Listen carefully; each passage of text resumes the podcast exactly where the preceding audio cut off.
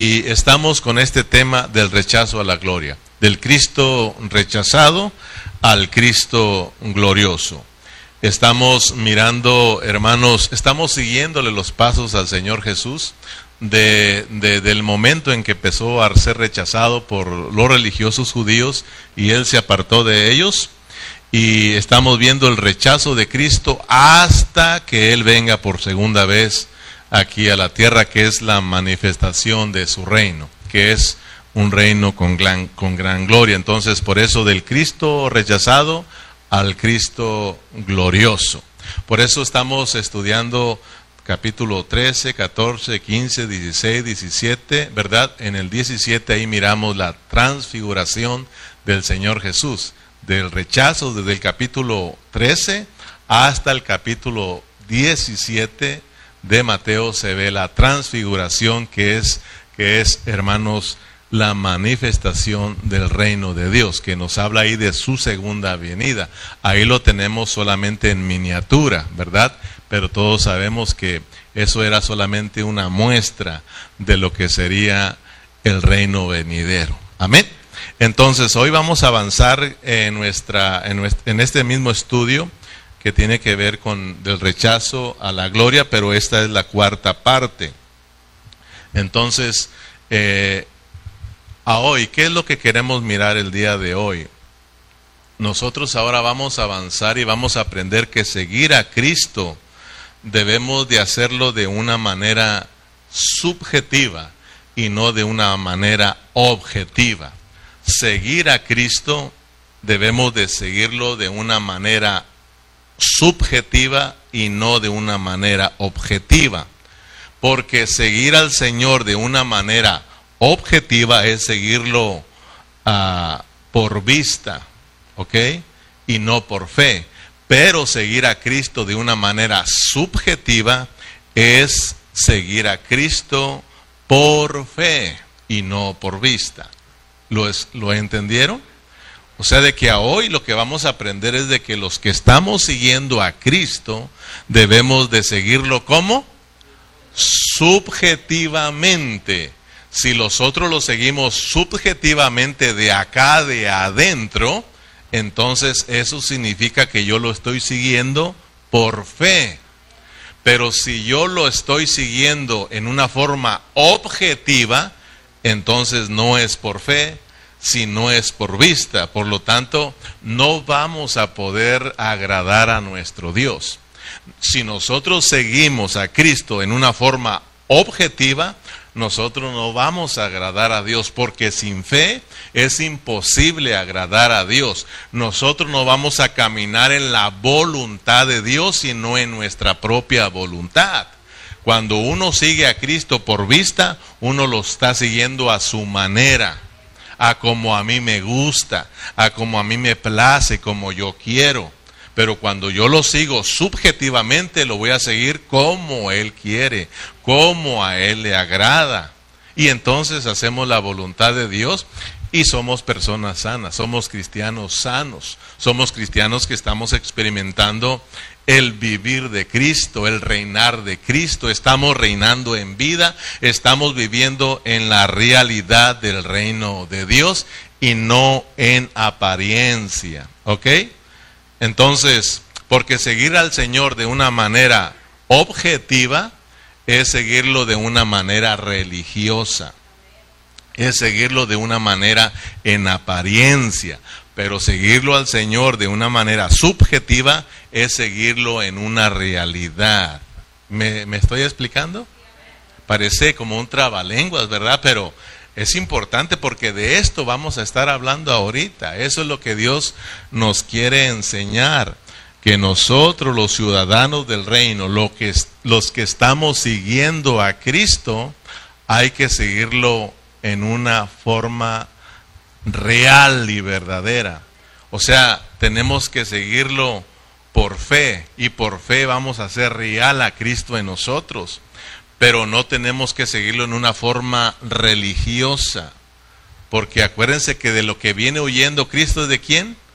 De los religiosos. Entonces no podemos nosotros estar siguiendo a Cristo de una forma religiosa, porque entonces vamos a aprender que es la razón por la cual muchos cristianos no progresan en su vida espiritual. ¿Por qué? Porque Cristo no está obrando en sus vidas. Cristo nunca va a obrar en un corazón religioso. Es decir, la religión, hermano, Satanás es muy astuto y por eso él, él se metió o puso la religión para estorbar en el reino de Dios. Por eso es de que el Señor viene huyendo de la religión. Imagínese que nosotros estábamos en una religión, porque sí estábamos en una religión. Nos sacaron de ahí para no caer en otra religión, hermano, porque hemos estudiado que Cristo no es religión. Cristo es qué?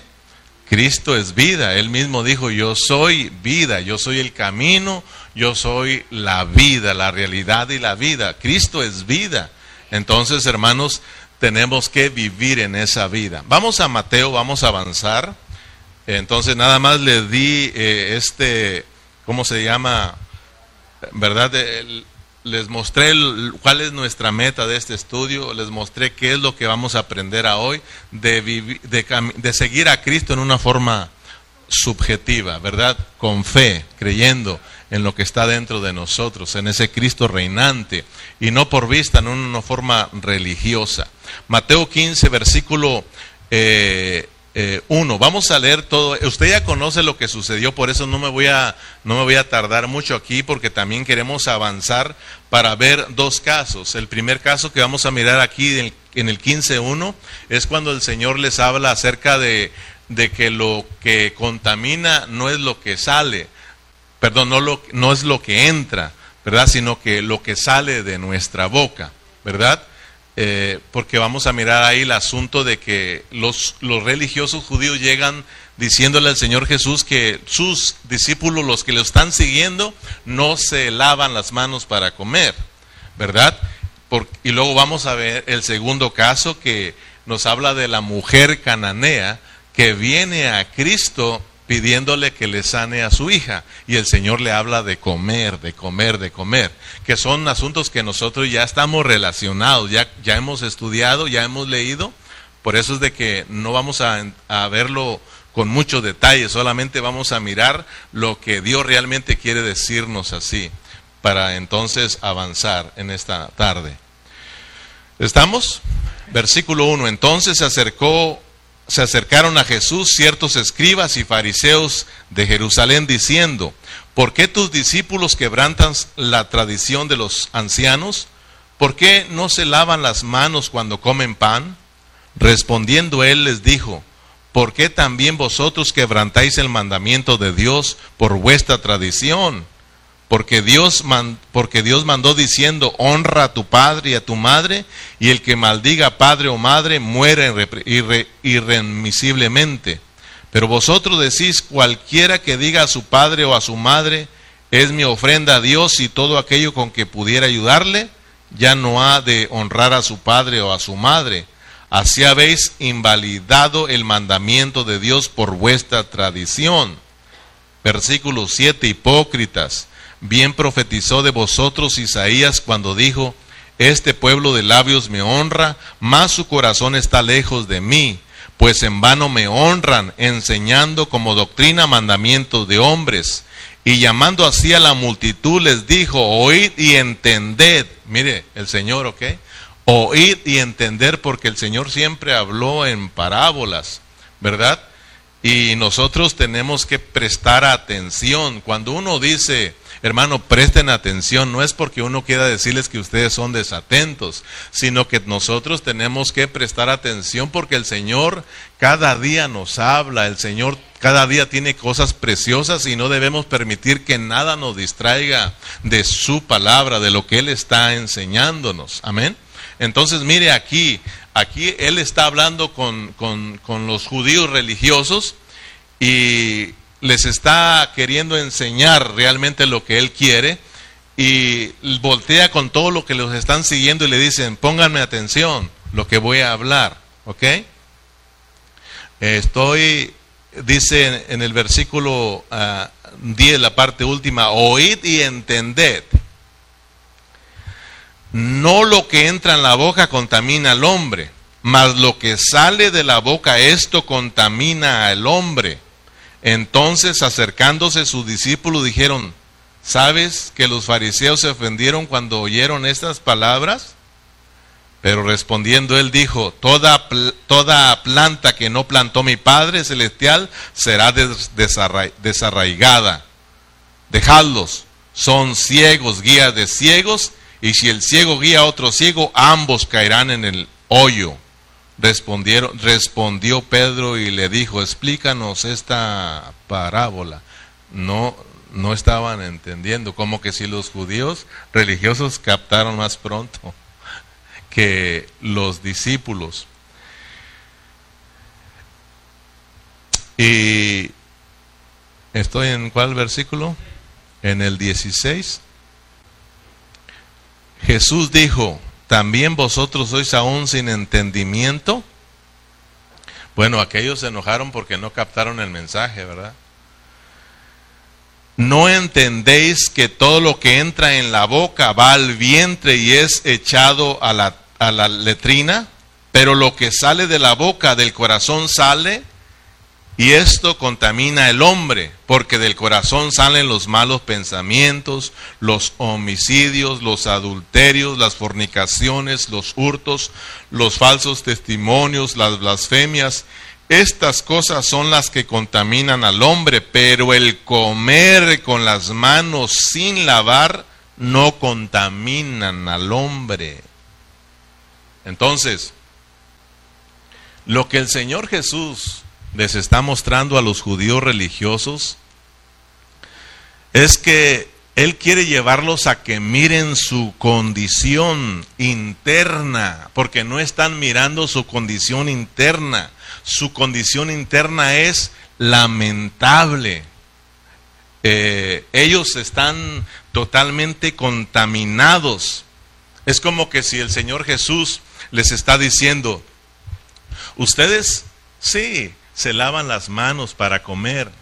Sí, es verdad que se están lavando las manos para comerse el pan, pero realmente si ustedes miran hacia adentro, porque yo no miro hacia afuera, porque el Señor no mira afuera, el Señor no lo vamos a, a, pantallar viniendo bien cambiados, viniendo bien arreglados, bien desinfectados, lavados las manos y echándonos el desinfectante.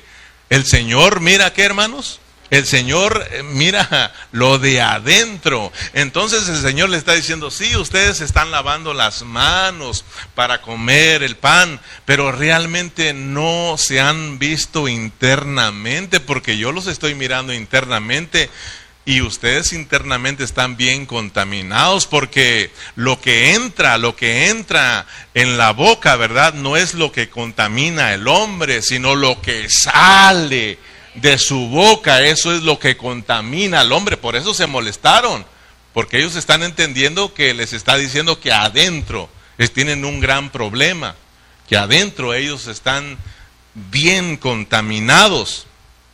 Y en el verso 7 les dice, hipócritas, bien profetizó de vosotros Isaías cuando dijo, este pueblo de labios me honra, mas su corazón está lejos de mí, pues en vano me honran, enseñando como doctrina mandamientos de hombre. Ustedes saben lo que es honrar al Señor o a Dios de, de labios, porque ahí les dice, ¿verdad? Este pueblo de labios me honra. ¿Ustedes saben qué significa honrar a Dios de labios?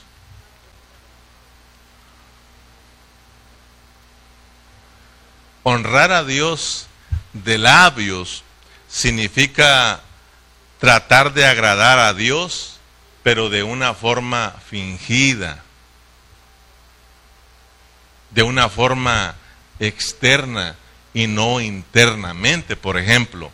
Cuando nosotros nos reunimos aquí como iglesia, en primer lugar venimos para adorar al Señor y para alabar a Dios, ¿sí o no? Por eso le cantamos al Señor, por eso le adoramos, Por eso declaramos lo que Él es para nosotros y le, y le adoramos, le alabamos, ¿verdad? Le adoramos declarando lo que Él es para nosotros, lo que Él es, ¿verdad? Lo que Él es, lo que Él hace por todos nosotros. Pero realmente cuando nosotros venimos y empezamos a cantarle, pero realmente no estamos metidos con Él, ¿verdad? O sea, nada más estamos siguiendo al grupo de alabanza y estamos cantándole, le estamos honrando, porque cantarle al Señor es honrarle, ¿sí o no? Pero realmente nos damos cuenta que el corazón no está aquí. Por ejemplo, escuchar su palabra es honrarle, estudiar su palabra, lo que estamos haciendo es estudiando la palabra, ¿sí o no? Y eso es honroso, eso le gusta al Señor, pero tal vez solamente estamos aquí y ni siquiera estamos prestando atención. O sea que nos entra por aquí y nos sale por el otro lado. Nos vamos de aquí. ¿Y qué habló el hermano? ¿Verdad? Entonces, honramos de labios, pero nuestro corazón está lejos del Señor. Estamos cantando, ¿verdad? Buenos alabarte, Señor, pero no estamos haciéndolo de una forma real. O sea, de que lo estamos de, de labios nada más. ¿Me explico, hermano? Pues así estaban eh, este pueblo. Los judíos religiosos solamente honraban a Dios de labios. ¿Verdad? Porque ellos amaban la ley, ellos trataban de guardar la ley, ellos decían no hagan esto, no hagan aquello, no hagan lo otro, trataban de honrar al Señor, pero sus corazones estaban muy lejos de Él. Amén. Entonces, lo que el Señor nos quiere enseñar a nosotros es que lo que estamos siguiendo al Señor debemos de hacerlo en una realidad y no aparentar que nosotros estamos eh, adorando al Señor. No aparentar que nosotros estamos sirviendo al Señor. No aparentar, hermanos, que nosotros somos los que verdaderamente estamos bien. Porque eso es estar siendo religiosos. ¿Me explico? Nosotros podemos fingir, hermanos, y somos buenos para fingir que amamos a Dios eh, eh, somos buenos para fingir que estamos bien con el Señor. No ve que a veces le preguntamos a hermanos que no los hemos visto por, años aquí.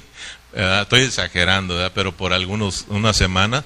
Y ellos le contestan rápido, bien hermano, estamos bien. ¿Tú crees hermano que vamos a estar bien? Yo no me atrevería después de que ustedes no me vieran por aquí de algún mes, yo no podría venir diciéndoles estoy bien.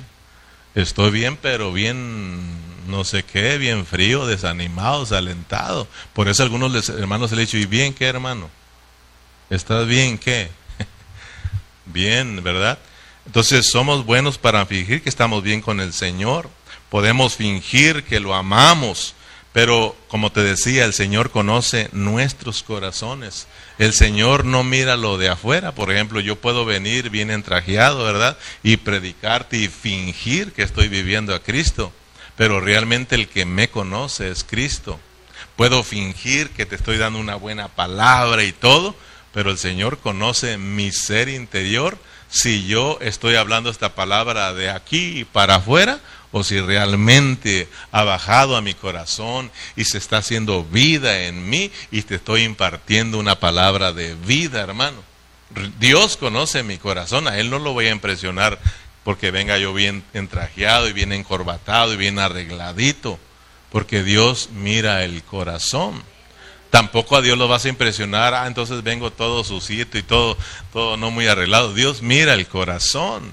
Mira, eh, ¿te acuerdas cuando Samuel fue a ungir a David? ¿Te acuerdas?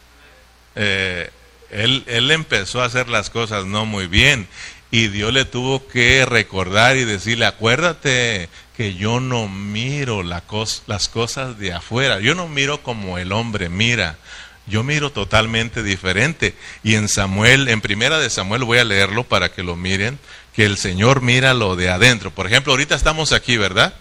Y estamos nosotros atentos así. Pero el Señor dice, te estoy guachando, yo estoy guachando ahí adentro, ¿verdad? Y dice en Primera de Samuel capítulo 16 versículo 7. Y Jehová respondió a Samuel, no mires a su parecer ni a lo grande de su estatura, porque yo lo desecho. Porque Jehová no mira lo que mira el hombre, pues el hombre mira lo que está delante de sus ojos, porque si se da cuenta que fácil es para caminar por vista. Por eso tenemos que tener mucho cuidado con nuestros ojos, ¿verdad? Eh, y dice ahí, hermanos, porque el hombre mira lo que está delante de sus ojos, pero Jehová, pero Jehová mira el corazón, lo de adentro. Por eso estamos estudiando hoy que los que siguen a Cristo tenemos que seguirlo en una forma de adentro en una forma subjetiva, porque lo de Dios es de adentro, del Espíritu, hermano. Por eso que Dios nos ayude a no caminar por vista, porque vamos a tener nosotros muchos problemas y no vamos a poder agradar a Dios, hermano. Los discípulos tampoco estaban entendiendo lo que el Señor les estaba mostrando. Nosotros estamos entendiendo. Pedro dice, Señor, explícanos. No, no, no entendemos lo, lo que tú estás diciendo. No entendemos esta parábola. Gracias al Señor que Él se toma el tiempo para enseñarnos, hermanos, con tal de revelarse a nosotros. Espero que nosotros aquí sí lo estemos captando lo que el Señor nos quiere decir. En el versículo 17, regresando a Mateo 15, Porque ahí en el versículo 15, en el 15:15, 15, Jesús respondió Pedro y le dijo, explícanos esta parábola. Jesús dijo, también vosotros sois aún sin entendimiento.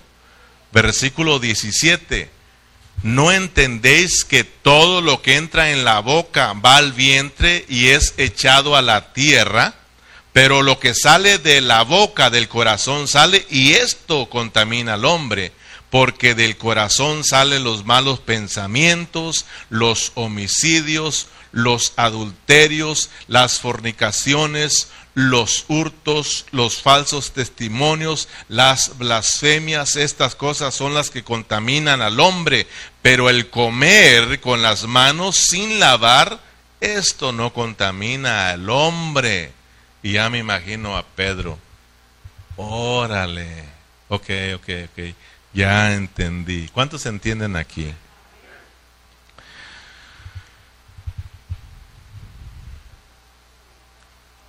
Por ejemplo, le dice Dios, Pedro, mira, mira, si estás viéndolos a ellos, ustedes me están siguiendo. Estos vienen y me dicen que ustedes no se están lavando las manos para comerse el pan. Sin embargo, ellos sí se están lavando las manos y ellos creen que están limpios. Pero mira Pedro, yo no miro lo de afuera, yo miro lo de adentro, lo que a mí me, me, interesa es lo de adentro, el corazón, porque ahí está el problema. Deben de entender que su corazón está corrompido. Deben de entender que tanto en ellos como ustedes no hay nada bueno están totalmente contaminados. Lo que yo quiero que entiendan es que a mí no me interesa cómo me sigan, si están contaminados o no. A mí me interesa que me sigan con hambre, con hambre, con deseos de comerme. Eso no contamina a nadie. Al contrario, cuando me comen, cuando me reciben, eso imparte vida. Eso va a limpiar tu corazón. Eso va a transformar tu corazón y eso te va a arreglar en la forma externa. ¿Entiendes, Pedro? Oh, sí, por eso le dice al final, pero el comer con las manos sin lavar no contamina al hombre. ¿Qué hay en nosotros, hermano? Hablando humanamente, ¿qué hay en nosotros? No hay nada bueno en nosotros. Si no fuera por Cristo, nos diésemos cuenta de cuán contaminados somos. Pero gracias a Dios porque está Cristo en nosotros, hermano. Y Él poco a poco nos va cambiando el corazón, poco a poco nos va transformando nuestro corazón y entonces estamos siendo limpiados internamente hacia la parte externa, de afuera de nosotros, hermano. Por eso en ocasiones el Señor le dijo a, a, los religiosos, primero laven lo de adentro del vaso y no lo de afuera. Ustedes se preocupan por lavar el vaso por, por fuera, pero de adentro está sucio y yo no puedo usar ese vaso. Pero un vaso que está sucio por fuera, pero por dentro está siendo limpiado, lavado. Ese vaso va a ser limpio por fuera un día también, hermano. Porque acuérdense que Satanás trabaja de dónde para dónde. De afuera adentro. Por eso dice el hombre tiene problemas porque siempre mira lo que está enfrente de sus ojos porque Satanás sabe que así camina el hombre. Pero Dios dice, yo, yo de adentro, de adentro hacia afuera. Dios trabaja de adentro hacia afuera. Por eso Él se metió para Él mismo ir absorbiendo todo eso viejo, todo eso contaminado y irnos transformando hasta que todo nuestro ser, espíritu, alma y cuerpo sean irreprensibles para la venida del Señor. Entonces nosotros aprendamos que, que tenemos que seguir al Señor, pero seguirlo en una forma subjetiva, de adentro, con fe, creyendo, hermano. Amén. Entonces, es por eso que ahora, adelantito, el Señor nos va a llevar a que miremos que lo que Él quiere es meterse dentro de nosotros como comida, sin importar cuál contaminado somos, sino que lo que el Señor quiere es que le anhelemos, que, tenga, que tengamos hambre de Dios. Y entonces Cristo se da como alimento, lo comemos y entonces se soluciona el problema. Mientras no recibamos a Cristo como comida, mientras que nosotros como cristianos no estemos comiendo a Cristo, vamos a tener problemas, hermano. El problema entre los hermanos que están desanimados, desalentados, ¿cuál es su problema? El problema de los hermanos que no pueden caminar en la voluntad de Dios, el problema de los hermanos que no han podido entrar en el disfrute de la vida cristiana, en el disfrute de la vida de la iglesia. ¿Cuál es el problema? No comer, no comer, no están comiendo, hermano. Tú no comes a Cristo un día y vas a ver que tienes problemas contigo mismo, con los que te rodean. Tú mismo eres insoportable, hermano. Porque no hemos comido, por eso hemos aprendido que cuando alguien anda insoportable, usted le diga, come a Cristo, no has comido. No, si hay hermanos que andan hasta insoportables porque no han comido comida, alimento literal. Yo conozco de hermanos que dicen que se ponen bravos cuando no han comido. Comido, esa comida, ese alimento literal, pues. Y si hay hermanos que hasta dice que le duele la cabeza. Yo digo, qué bonito fuera que anduvieran de así de bravos. Hermanos, ya quiero que empiece la palabra del Señor, ¿verdad? Y que se pongan bravos. Y ya acabó, si apenas tenemos una hora, denle otra, pastor pero no, nos ponemos bravos por la otra comida, hermano. Pero a lo que voy es de que es importante el comer. Desde el principio, desde el principio, cuando Dios crió al hombre, ¿qué fue lo primero que lo puso a hacer?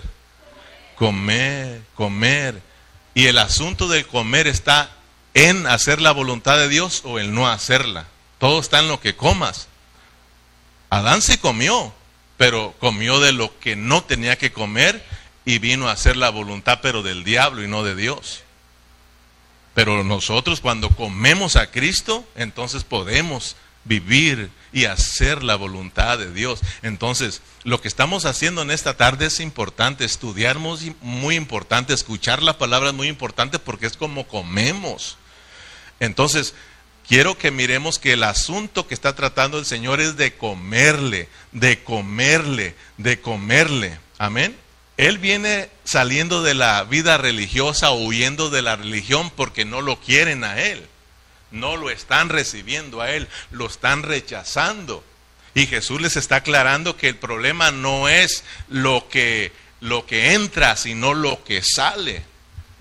Y entonces por eso más adelantito, si vamos al versículo 21, ahí nos habla de esta mujer cananea que viene pidiéndole ayuda. Mateo 15, 21 y vamos a mirar qué precioso es el Señor, hermano, porque hay muchos detallitos, pues no podemos detenernos demasiado porque hay que avanzar en este asunto del reino. Pero en el versículo 21 dice, saliendo Jesús de allí, ya, ya, otro pues, ya, mírenlo pues, miremos al Señor, miremos sus pasos y nosotros vamos tras Él. Él se salió de, lo religio, de la religión y ¿a dónde se fue?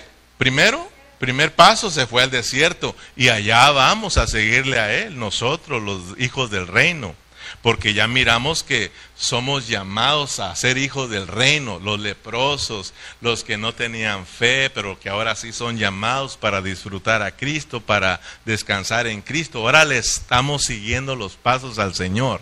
Ya empezamos, ya hablamos que el asunto no es empezar la vida cristiana, sino terminarla. ¿Ok?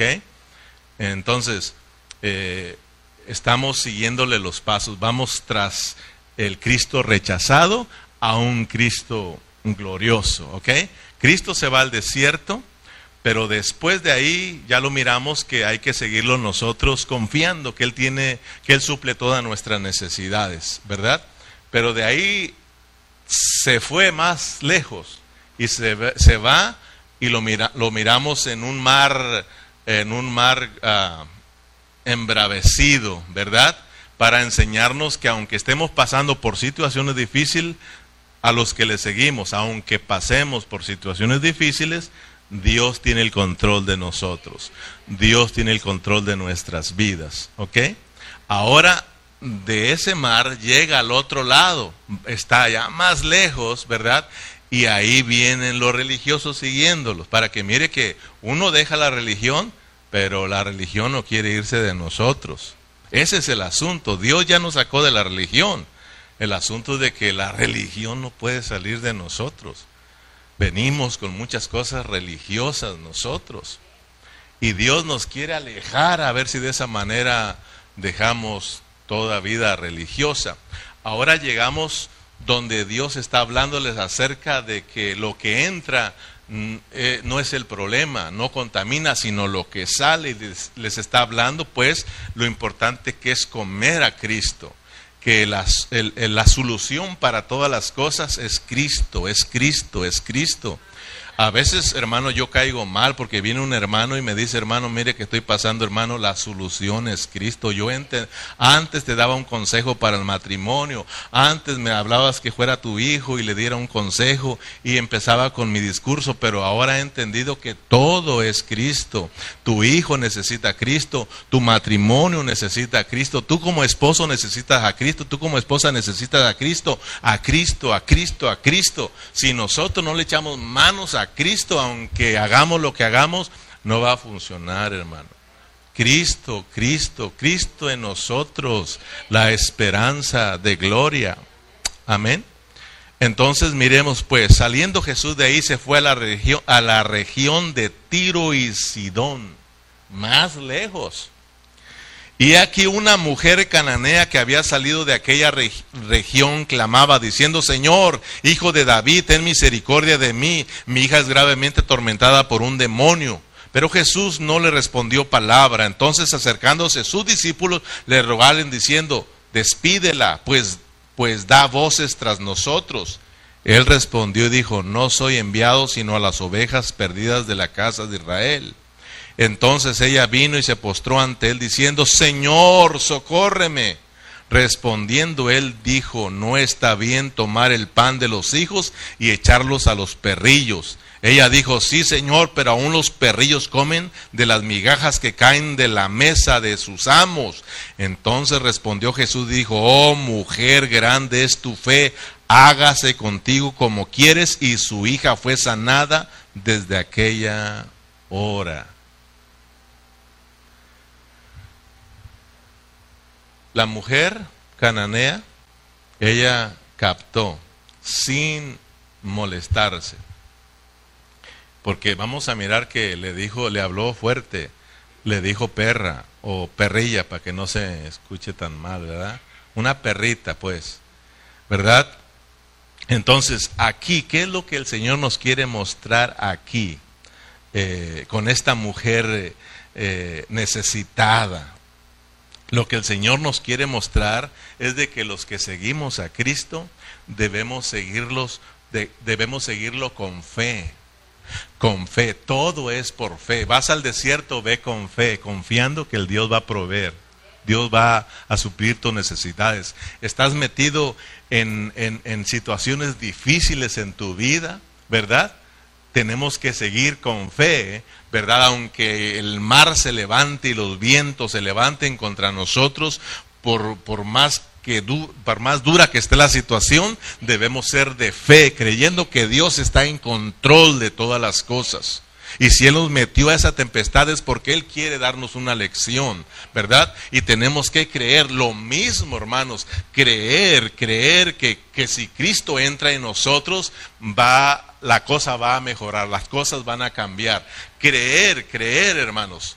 Pero tenemos que ser los que, los, los, los hombres que, que realmente interiormente les arde su corazón por, por, por por llenarse de Cristo, por, eh, por conocer más de Cristo, por experimentar más de Cristo. Sí, somos los de fe, pero esa fe se nos dio para nosotros, para nosotros poseer a Cristo, hermanos, para nosotros ganarnos a Cristo, para aquellas cosas que no se ven, que son de Dios, las hagamos reales y las vivamos, las experimentemos, para que nosotros aprendamos a anhelar más de Dios.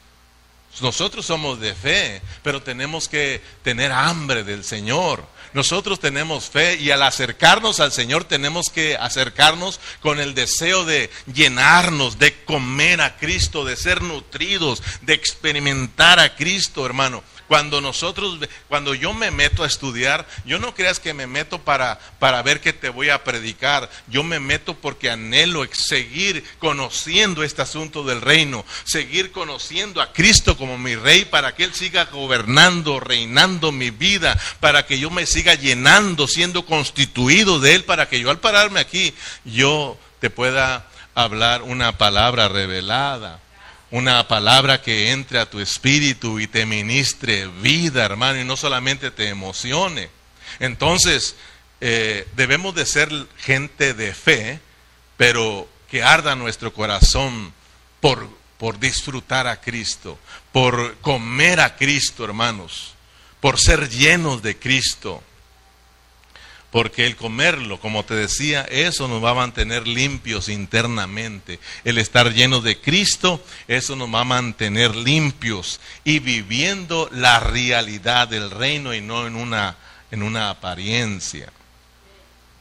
Yo sé, como les decía, que si nosotros agarramos detallito por detallito, aquí nos encuentran, pero el asunto es de que tenemos que avanzar y hay mucho que aprender, pero aquí vamos a, a mirar realmente lo que el Señor nos está queriendo decir en esta tarde.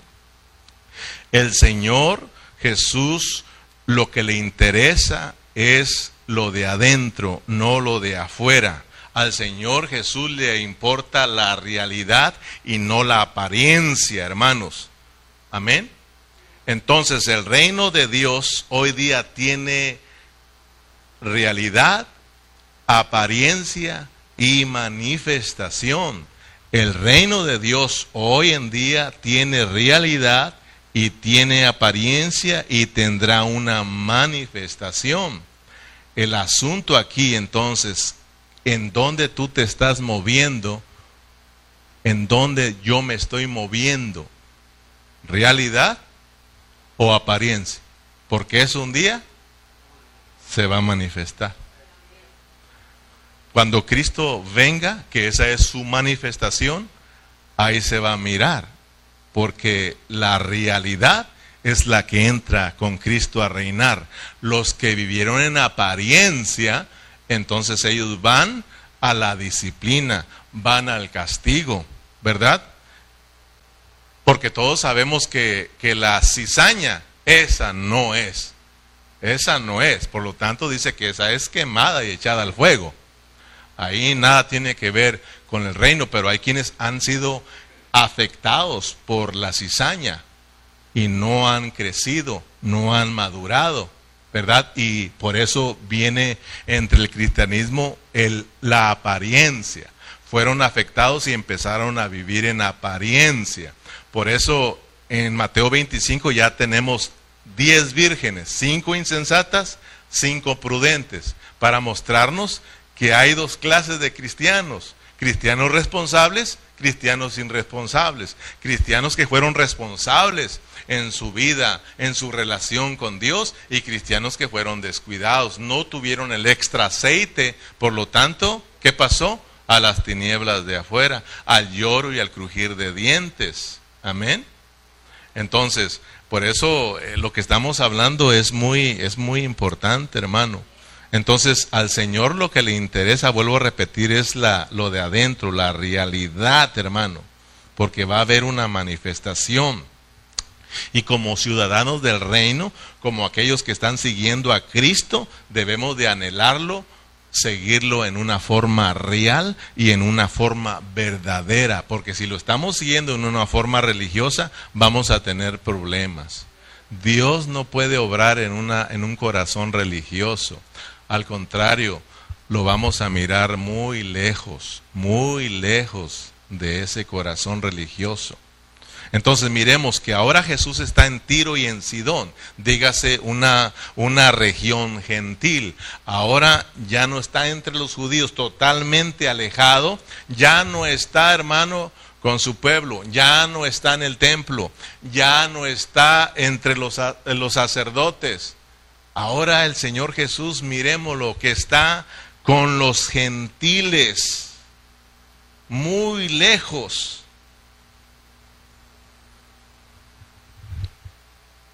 Y es por eso que el Señor Jesús los miramos allá, que Él ya no hizo muchos milagros, ¿se acuerdan?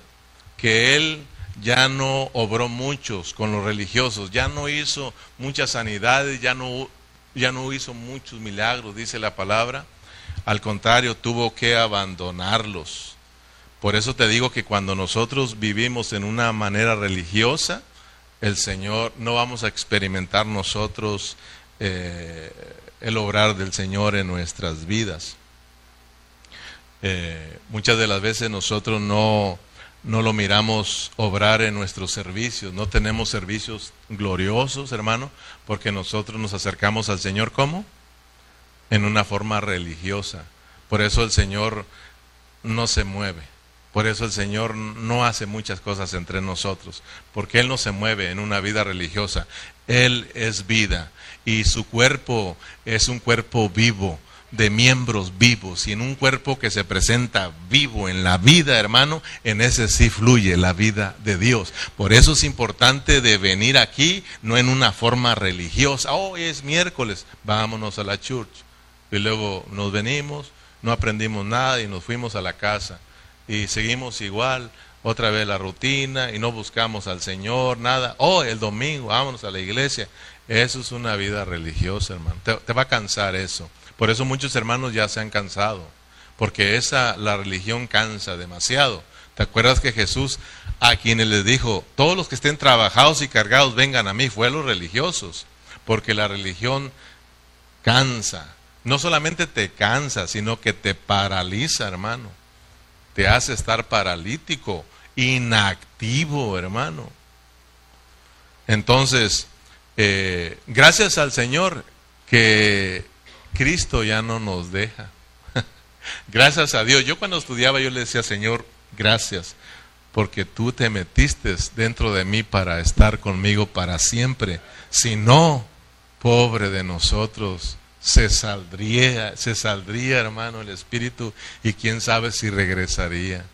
Pero gracias al Señor que Él dijo que Él estaría con nosotros todos los días hasta el fin del mundo. Él está dentro de nosotros, por lo tanto Él ya no se va de nosotros y eso es bueno, hermano. Pero sí podemos nosotros entristecerlo ahí dentro.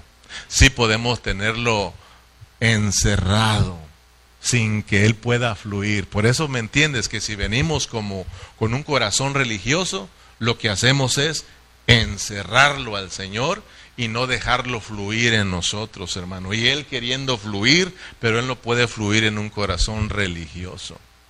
Él aborrece la religión. Entonces nosotros tenemos que, no importa cómo vengamos, no importa qué hayamos hecho, hermano, lo, importante es de que le digamos, Señor, venimos aquí con hambre, tenemos hambre, tenemos hambre de ti, te anhelamos a ti. Entonces el Señor empieza a fluir en nosotros, hermano, y empieza a impartirnos vida. Y esa es la vida la que nos limpia, la que nos limpia internamente, hermanos.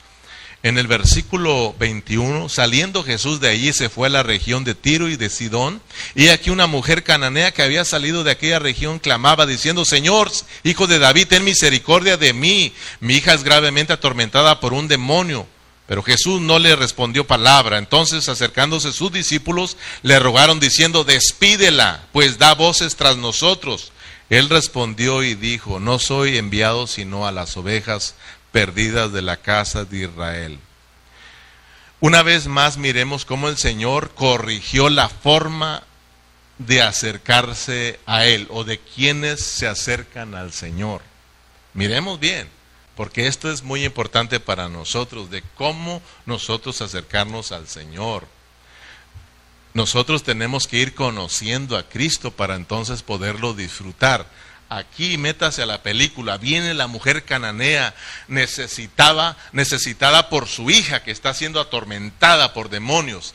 Y mire cómo le dice, hermano, Señor, hijo de David, ten misericordia de mí. Entonces Jesús dice, momento, vengo yo huyendo de una vida religiosa, ¿verdad? De la religión.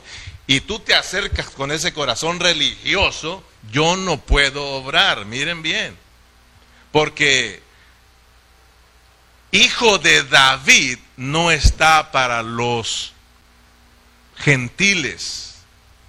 Eso era solamente para los hijos. Por eso el Señor les aclara y le dice, yo no he venido sino a las ovejas perdidas de la casa de Israel. Yo soy hijo de David para ellos. Ellos sí me pueden acercar de esa manera, pero tú no vengas fingiendo, tú no vengas aparentando ser judía, tú no eres judía. Ahorita te voy a aclarar que eres una qué? Tú eres una perrita. A mí no me engañas. Me estoy dando a explicar, hermano. A, Dios o al Señor no nos, podemos, no nos podemos presentar aparentando algo. Imagínese yo yo le decía al Señor, tenga misericordia, hermanos, de los mesiánicos, porque ellos aparentan ser judíos. Quieren hacer cosas de los judíos aparentando que son judíos, hermano.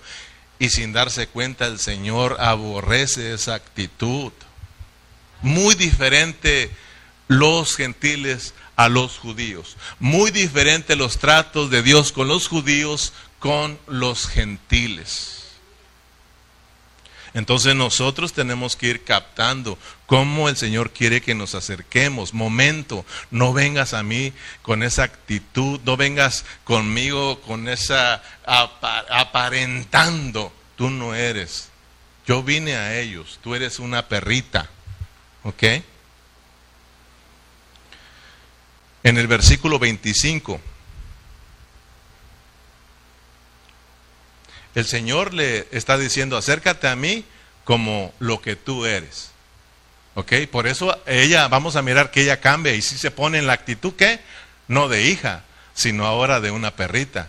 El Señor la está acomodando, el Señor no la está rechazando, el Señor quiere que se acerque a Él correctamente. Por eso nosotros, Dios no rechaza a nadie, pero a veces Dios no obra en nuestros corazones porque no nos acercamos a Él en una forma correcta.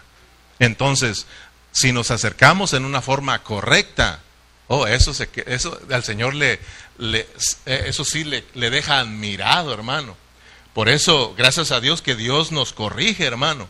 Ahora está corrigiendo a esta mujer porque lo que Él quiere darle vida, para eso vino, pero quiere que se acerque en una forma correcta. Entonces ella sí está agarrando la onda. Entonces ella vino y se postró ante el Señor diciendo, Señor, ahora sí, Señor, socórreme. Y el Señor como que está diciendo, que está agarrando la onda. Como Señor sí vine a ella.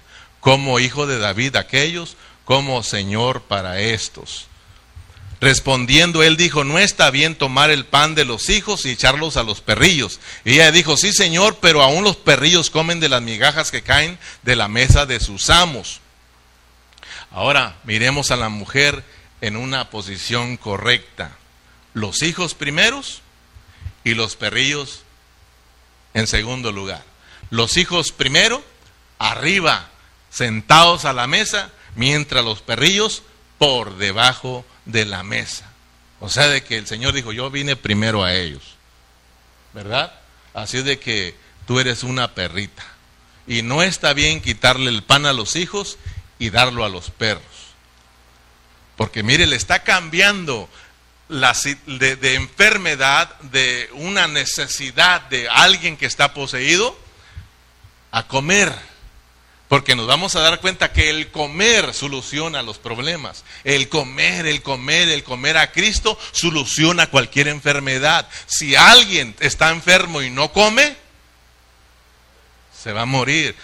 ¿Qué le decía hermano Rigo? Coma, hermano. Yo sé que cuando uno tiene esa infección, no tiene hambre, ni siquiera huele los alimentos, no tiene el olfato, pero échese la comida, que entre, que entre dentro de usted, porque eso lo va a mantener con vida. En el hospital, cómase lo que se den. Yo sé que no es buena la comida ahí, pero coma sin hambre.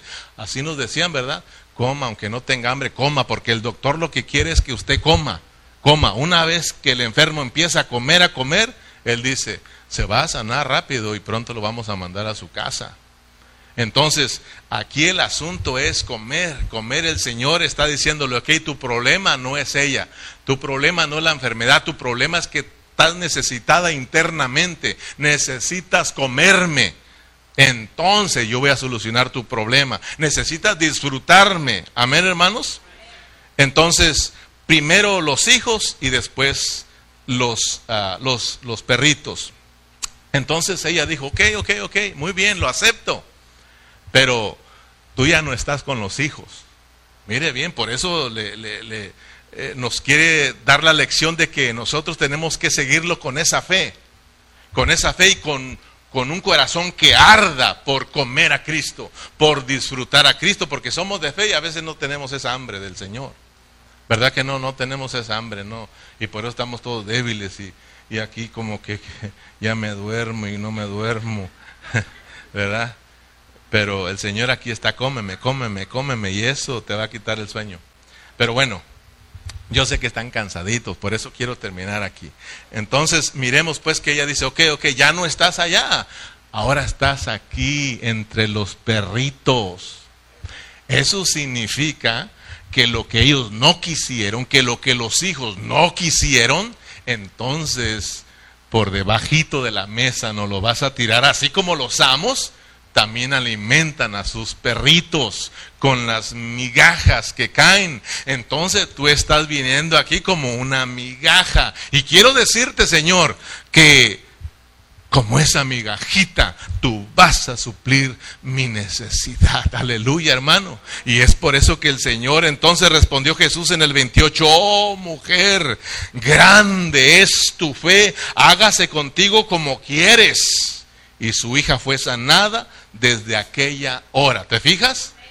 Nada que ver con la hija. El problema estaba ahí con ella. Por eso siempre, eh, eh, hermano, tengo problemas con, la, con el matrimonio. Pues coma Cristo, Cristo, eh, mis hijos, Cristo, ¿verdad? la enfermedad, Cristo, Cristo, Cristo, hermano. Realmente para mirar a los hermanos, vivir en la realidad, hay que darles Cristo, hermano. Porque yo puedo darles un concierto, puedo darles tantas cosas aquí, pero emocionados si seguimos en las mismas. Un montón de gente, pero nada realidad, pura apariencia, hermano. Que Dios nos ayude, que a los pocos que somos, hermanos, le anhelemos realmente de corazón. Entonces, hermanos, el Señor dijo, oh, grande tu fe, hágase contigo como tú quieras. Miremos pues que el Señor se quedó admirado de esta mujer, de la fe de esta mujer. Porque hermanos, fe es, aprendimos que fe no es confiar en quién, en nosotros, sino confiar en Dios. en una forma sencilla, fe es dejar de confiar en nosotros y confiar más en el Señor, depender más del Señor. En San Juan 6:35, porque cuando nos acercamos al Señor hay que acercarnos con fe porque es de la manera que tú le vas a comer y tú le vas a beber. Si tú te acercas sin fe, entonces tú no vas a poder disfrutar a Cristo, hermano. Porque estas reuniones son por qué? Por fe. Y son espirituales, ¿verdad que no se mira nada? Pero es por fe creyendo que Dios está aquí. Estamos estudiando la palabra por fe, creyendo que el Señor está ahí en la palabra y que Él es nuestro alimento para nuestro espíritu. Por eso eh, tenemos que acercarnos con fe, creyendo, y entonces nosotros vamos a comer y disfrutar a Cristo. Por eso en, el en San Juan 6:35 dice Jesús, yo soy el pan de vida, el que a mí viene nunca tendrá hambre, y el que en mí cree no tendrá sed jamás. O sea que acercarnos a Cristo es para comerlo. Y, pero acercarnos cómo? Creyendo, creyendo y entonces le bebemos. Le comemos, le bebemos. Al estar aquí hay que acercarnos con fe, hermano, con ese, con ese deseo de ser llenos de Cristo, hermanos. Entonces vamos a salir llenos de Cristo. Vamos a, a salir bien bendecidos, hermanos. Ese llenar de Cristo es el que nos va a transformar internamente. Ese llenar de Cristo es el que nos va a, transformar internamente de perrillos a hijos. Porque no nos quedamos siendo perros, hermano. No nos quedamos siendo perrillos. Fíjese qué bendición. Yo le daba gracias a Dios porque de perritos nos transforman a hijos y nos sientan sobre la mesa como los hijos del reino. Oh hermano, yo le daba gracias a Dios, porque a veces creemos que somos las mascotitas del Señor, hermano. Pero ¿cuál? Dejamos de ser las mascotas y llegamos a ser los hijos del reino, los hijos de Dios que se sientan a la mesa para disfrutar a Cristo como nuestra comida. Eso nos debe de alegrar, hermano.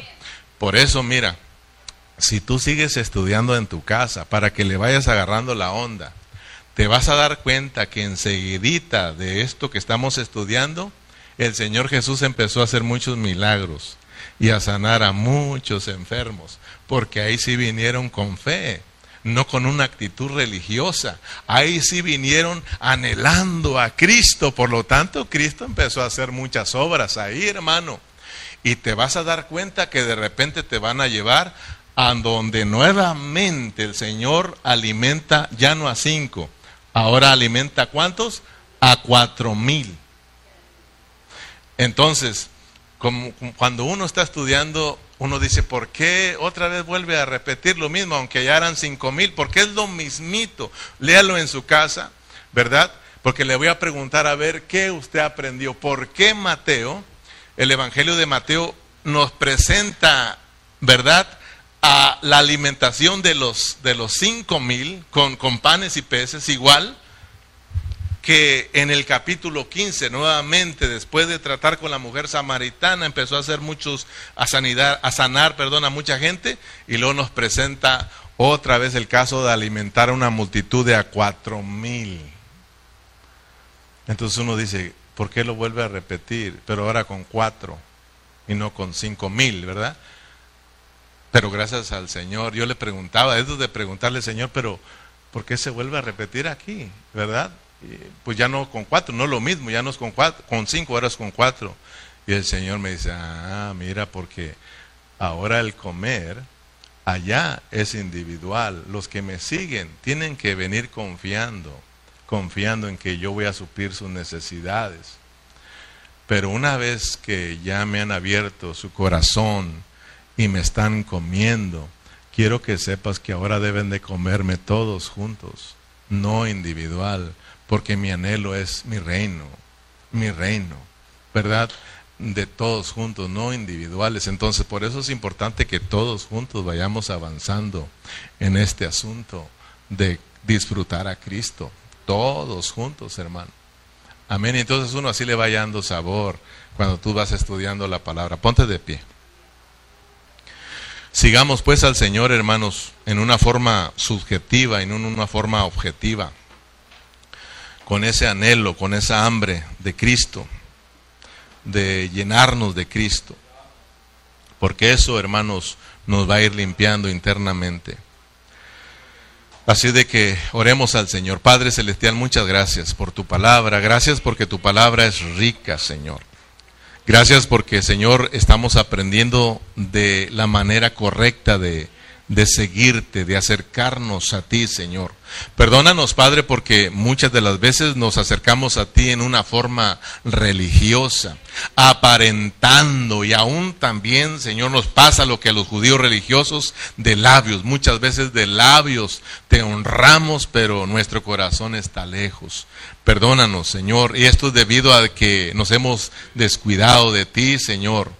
Eh, no estamos conociendo realmente quién eres, ni tampoco nos estamos conociendo realmente cómo estamos. Realmente lo que nos has enseñado que nosotros estamos en una condición lamentable como humanos, estamos en una situación lamentable, no hay nada bueno en nosotros. Lo único bueno que está dentro de nosotros eres tú, Señor. Pero gloria a Dios porque Cristo en vosotros, la esperanza de gloria. Por eso ayúdanos ahora a vivir, Señor, por Espíritu donde tú moras, Señor. Ayúdanos a ser guiados por el Espíritu, Señor. Ayúdanos a caminar por el Espíritu para que de esa manera nosotros podamos ser constituidos, podamos, Señor, comerte, beberte, disfrutarte, para que nosotros seamos hombres que van creciendo en fe, Señor, y de esta manera ser los que te agradan, Señor. Muchas gracias por esta preciosa tarde, muchas gracias por mis hermanos que se han esforzado por estar aquí a pesar del trabajo, del cansancio. Míralo, Señor, aquí están con hambre y con sed de ti, Señor. Oramos para que tú los bendigas a cada uno de ellos, siempre también poniéndote en tus manos a nuestros demás hermanos, Señor, que tú los sigas ministrando, que tú los sigas tocando y capturando y atrayendo a ti, Señor. Pero en esta preciosa noche te damos las gracias por tu bendita palabra, Señor, porque nos has enseñado una vez más de que los que te seguimos, Señor, vamos a ser rechazados, Señor, pero tenemos que seguir con fe, Señor, y con esa hambre de ti, Padre. Y un día seremos glorificados juntamente contigo. A ti sea la gloria y la honra y la iglesia nos despedimos con un fuerte amén y amén.